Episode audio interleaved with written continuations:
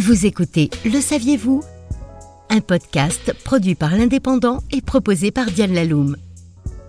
Coluche disait fort à propos, il y a deux sortes de justice. Vous avez l'avocat qui connaît bien la loi et l'avocat qui connaît bien le juge.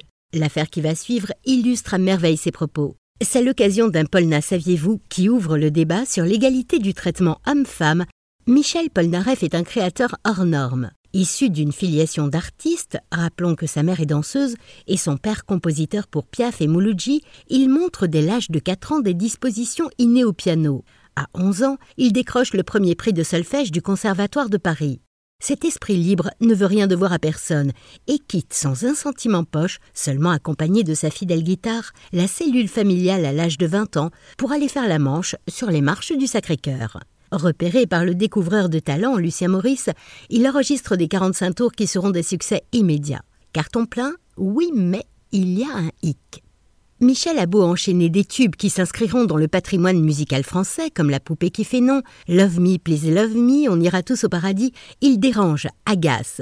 Sans le vouloir, il devient la cible du bourgeois bien pensant des années 70. Sa voix au perché, ses tenues provocantes volontiers androgynes, son look atypique, lunettes géantes, tignasses peroxydées et pantalons ultra moulants, ainsi que ses textes percutants en font l'artiste à abattre.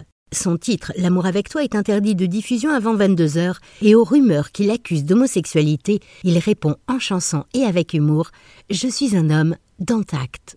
Octobre 1972.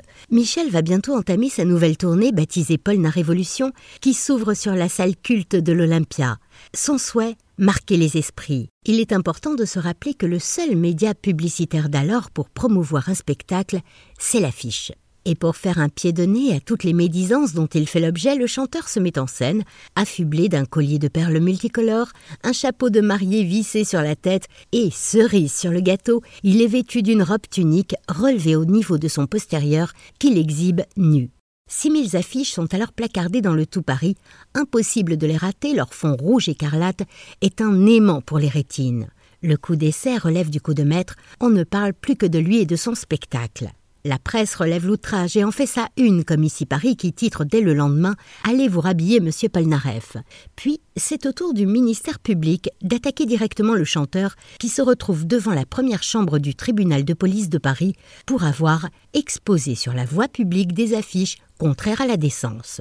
Gilles Dreyfus, son avocat, a beau plaider preuve à l'appui que l'affiche du film Justine de Sade, qui expose une femme nue enchaînée, n'a pas eu à subir les effets de la censure, idem pour le panneau du célèbre Roma de Fellini, où une femme à quatre pattes nue aux mamelles pendantes personnalise la Louve de Rome, la Cour de justice ne veut absolument rien savoir. Michel Polnareff est condamné à verser 10 francs d'amende par affiche, ce qui se monte tout de même à une addition plutôt salée de 60 000 francs.